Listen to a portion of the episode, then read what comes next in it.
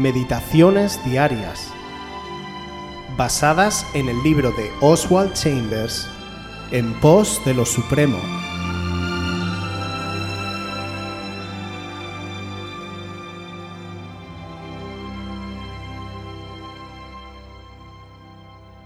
El testimonio del Espíritu. Romanos 8, 16. El Espíritu mismo da testimonio a nuestro espíritu de que somos hijos de Dios. Cuando nos acercamos a Dios, corremos el peligro de ir con una actitud negociadora para hacer trueques con Él. Queremos el testimonio del Espíritu antes de haber obedecido lo que el Señor nos ordena. Entonces nos preguntamos, ¿por qué Dios no se me revela? No puede. Él quiere hacerlo, pero no puede porque tú se lo estás impidiendo al no rendirte por completo a Él. Tan pronto lo hagas, Dios te dará testimonio de sí mismo.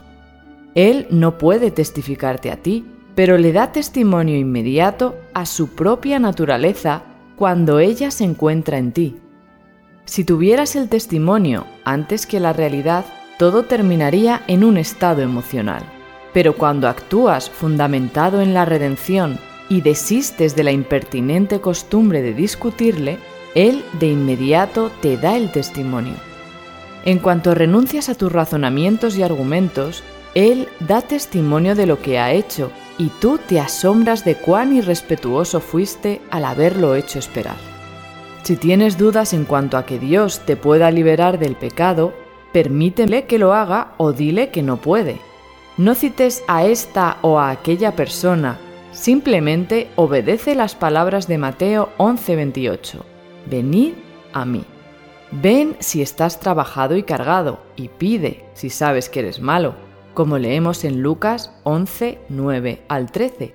Y yo os digo, pedid y se os dará, buscad y hallaréis, llamad y se os abrirá. Porque todo aquel que pide, recibe, y el que busca, halla y al que llama se le abrirá. ¿Qué padre de vosotros, si su hijo le pide pan, le dará una piedra? ¿O si pescado, en lugar de pescado, le dará una serpiente? ¿O si le pide un huevo, le dará un escorpión? Pues si vosotros, siendo malos, sabéis dar buenas dádivas a vuestros hijos, ¿cuánto más vuestro Padre Celestial dará el Espíritu Santo a los que se lo pidan? El Espíritu de Dios solo da testimonio de la redención de nuestro Señor. No le puede testificar a nuestra razón. Somos propensos a confundir el testimonio del Espíritu con la simplicidad que se origina en las decisiones de nuestro sentido común. Pero el Espíritu solo testifica de la obra de la redención y lo hace únicamente a su propia naturaleza, nunca a la razón. Si estamos tratando de que le dé testimonio a nuestra razón, no es de extrañar que estemos en oscuridad e incertidumbre. Échalo todo por la borda, confía en Él, y Él te dará el testimonio del Espíritu.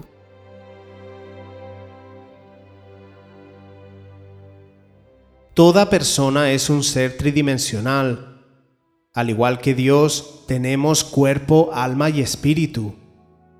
En el libro de Génesis capítulo 1 versículo 26, Dios lo constata diciendo, Hagamos al hombre a nuestra imagen, conforme a nuestra semejanza, imagen y semejanza de Dios. Cuando nacemos de nuevo, el Espíritu Santo viene a nuestras vidas y a partir de entonces somos su templo, es decir, un templo que contiene al Espíritu, no que tiene al Espíritu. Al creer, hemos recibido el Espíritu de adopción en nuestros corazones. Este nos conduce a orar a Dios como al Padre que nos ama, que sin merecerlo y sin haber hecho ningún esfuerzo por nuestra propia salvación, nos da la convicción interior de que somos sus hijos. Pertenecemos al Señor y como prueba hemos sido sellados con el Espíritu Santo. Ese sello del Espíritu atestigua que somos del Señor. Nada podrá separarnos de su amor y pronto nos llevará junto a Él. Es el Espíritu el que obra en nosotros y nos muestra que este mundo está dominado por el mal. Es el Espíritu el que nos ayuda en nuestra debilidad, el que ruega a Dios por nosotros con gemidos que no pueden expresarse con palabras, el que examina los corazones y Dios sabe qué es lo que el Espíritu quiere decir, porque el Espíritu ruega conforme a la voluntad de Dios. Por eso no podemos ir a Dios con nuestras razones, nuestros intercambios, pactos y conveniencias. Si le discutimos a Dios es que no estamos rendidos. Si le argumentamos, Dios no puede obrar. Si permanecemos en nuestros pensamientos humanos o carnales, Dios no puede hacer nada. Como leemos en el Evangelio de Juan capítulo 16 versículo 14, Jesús dijo acerca del Espíritu Santo, Él me glorificará porque tomará de lo mío y os lo hará saber. El Espíritu quiere seguir actuando, Él ha sido fiel y podemos encontrar en Él lo que no habíamos encontrado en ningún otro lado. Qué gozo cuando el Espíritu nos hace comprender las Escrituras, nos presenta a Jesús, nos revela las glorias del Señor que están en el cielo y nos ayuda a los creyentes a obrar según el pensamiento de Dios.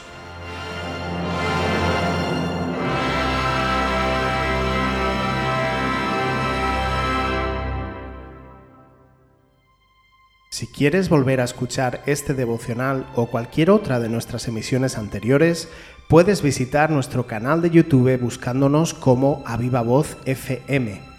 También puedes ponerte en contacto con nosotros a través de nuestra página web www.avivavoz.es o mandarnos un correo electrónico a la dirección contacta@avivavoz.es.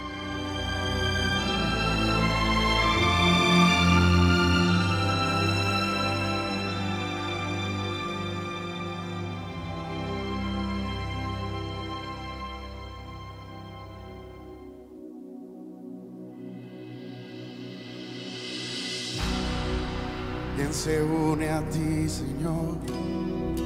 Un espíritu es contigo, un espíritu es contigo. Quien se une a ti, Señor. Un espíritu es contigo, un espíritu es contigo.